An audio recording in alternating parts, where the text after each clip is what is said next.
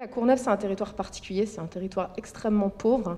Il n'y a pas de quartier avec des catégories socio-professionnelles plus élevées. C'est vraiment un territoire entièrement pauvre, malheureusement, et avec une très grande pluriculturalité. C'est-à-dire qu'il y a 37% d'étrangers. Euh, une grande partie de la population ne parle pas du tout le français. La question de la petite enfance, elle est euh, indispensable, à mon sens, euh, quand on est face à un territoire comme celui-ci, parce qu'on sait que c'est dès cet âge-là qu'on peut commencer aussi à leur donner euh, une, possibilité d'ouverture, une possibilité de curiosité, des choses qui, sont plus compliquées dans les contextes sociaux dans lesquels ils sont euh, à, avoir. Et après, euh, les spectacles pour être tout petits, ça nous permet aussi d'exploiter des, espaces. nous, on a la chance d'avoir un vieux bâtiment un peu déglingue des années 70 qui, pose plein de problèmes. C'est des gros problèmes d'isolation. C'est terrible, on a froid, là ça y est, on commence à avoir très froid. Euh, mais il a l'avantage d'avoir plein de salles, euh, donc on a plein d'espaces. En ce moment, c'est très pratique avec la distanciation sociale.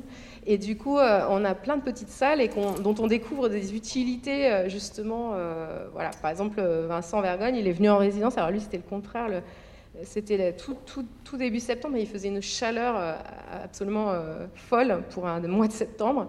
Et donc on lui avait réservé un studio pour venir en résidence et puis il faisait tellement chaud que c'était pas possible. Et du coup il s'est mis dans une salle qu'on n'avait jamais vraiment exploitée en fait pour des, on pensait pas pouvoir accueillir du public là. Voilà et là on a une expérience vraiment très chouette d'assistante maternelle qui avait beaucoup morflé à cause du confinement euh, avec des petits qu'elles n'avaient pas gardés pendant six mois qui revenaient donc qui étaient euh, eux-mêmes pas très bien d'avoir été dans les, chez les parents pendant un temps et puis qui revenaient chez l'assistante maternelle. On sentait que c'était une période, cette rentrée un peu difficile pour tout le monde. Et euh, c'était un moment très émouvant parce que eh, c'est des femmes euh, voilées et elles arrivent. Et puis c'était la proposition de Vincent. Et il y a de l'eau, elle joue, euh, elle joue avec l'eau elle-même. On sent qu'elle tout d'un coup, elle se libère d'un truc. Elles sont dans le plaisir juste de jouer avec l'eau, de s'arroser. Elles retrouvent des plaisirs elles-mêmes d'enfants. Elles s'en mettent partout. Après, ça finit, tout le monde danse. On est un peu dans un, un moment presque de transe.